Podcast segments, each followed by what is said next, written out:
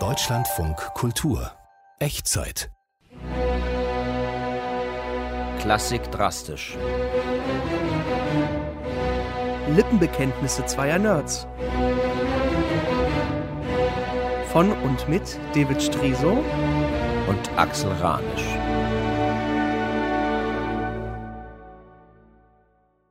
Wie geht's dir mit Arnold Schönberg? Schönberg, kann ich nicht viel zu sagen, habe ich wenig Berührungspunkte gehabt. Ist natürlich klar, atonale Musik, Zwölftonmusik. Ja, Zwölftonmusik, ja. genau. Ja. Das, das, also die, die Gleichberechtigung aller zwölf Halbtöne, quasi das Prinzip, was keine Harmonie mehr ermöglicht. Ja. ich ich habe das, ich hab das in meiner also Pubertät wahnsinnig gern gemocht. Das passt irgendwie zu diesen wirren Gedanken im Kopf. Und man konnte auch sehr gut seine Eltern damit ärgern. Okay.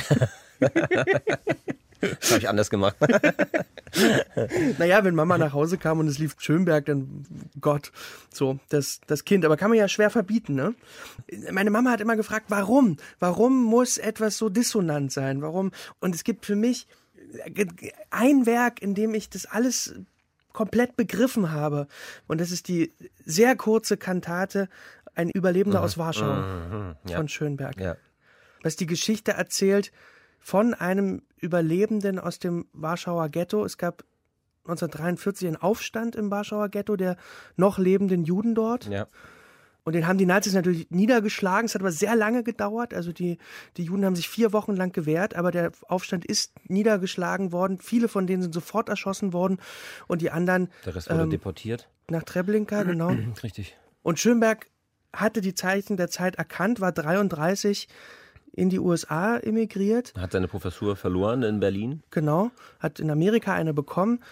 Nun hat er eben diese Geschichte von einem Überlebenden gehört und 47 zu einem Musikstück gemacht. Und er hat es in zwei Wochen runtergeschrieben. Ja. Er war aber sehr krank. Es ging ihm nicht gut. Er war schon Anfang 70, hat einen Herzinfarkt hinter sich, war auch eine Auftragskomposition, sonst hätte er vielleicht gar nicht die Kraft gehabt, das zu machen. Und hat für mich das bewegendste Stück geschrieben, die, das gewalttätigste, die, die größte Gewalt in Noten, die ich je gehört habe. Es ist ein Sprecher, der diesen Text spricht, genau. äh, nicht singt, ganz, also ganz, glaube ich, eine ganz deutliche Ansage von Schönberg, ne? Genau, Schönberg hat gesagt, der Sprecher darf auf keinen Fall singen, denn durch Singen entstehen Motive und Motive erzeugen Verpflichtungen und die kann ich nicht erfüllen Richtig. will ich auch nicht erfüllen. Ja. So, und ähm, deswegen hast du dieses Orchester, es gibt also diese Fanfare, die das einleitet, ein ganz brutales Boah.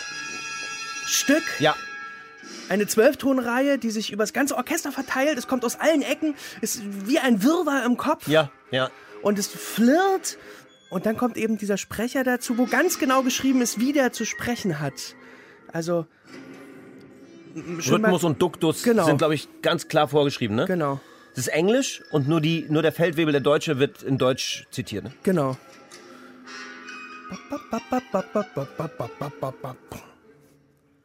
I remember only the grandiose moment when they all started to sing as if prearranged. Ja, es ist, wenn der, wenn der, wenn der Feldwebel spricht.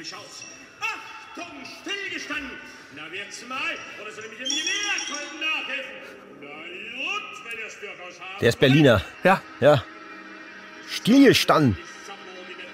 Und letztendlich zwingt er die Juden nachher abzuzählen, wen er halt, damit er weiß, wen er alles in die Gaskammer schicken soll, so sagt er nachher. Und, und, und die Juden fangen aber aus dem Abzählen heraus an zu singen. Und zwar singen sie als große Verweigerungshaltung des Glaubensbekenntnis der Juden des Schmal Israel. Und Sie zählen immer schneller, wie, immer schneller. Wie, wie, wie ein Getrappel von, von Pferden. Von Pferden, genau. Und daraus und entsteht der Gesang. Und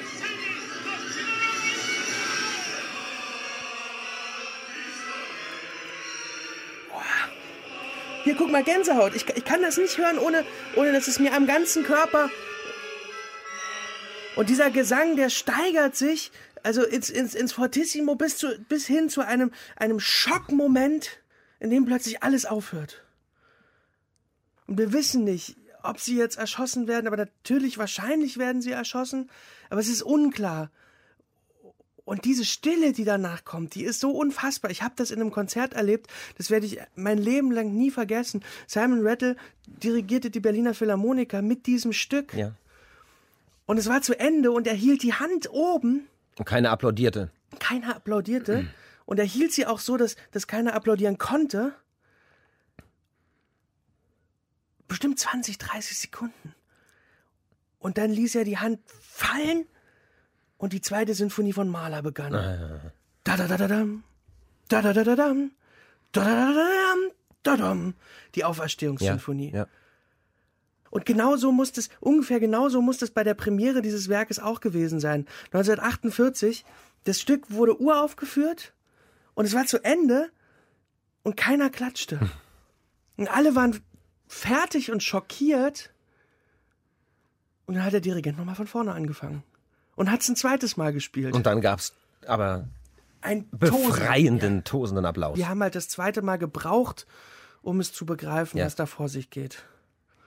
Und ich, ich finde es ein solches Bekenntnis von so großer Wahrheit und ich verstehe das ganze Schaffen von Schönberg in diesem Stück.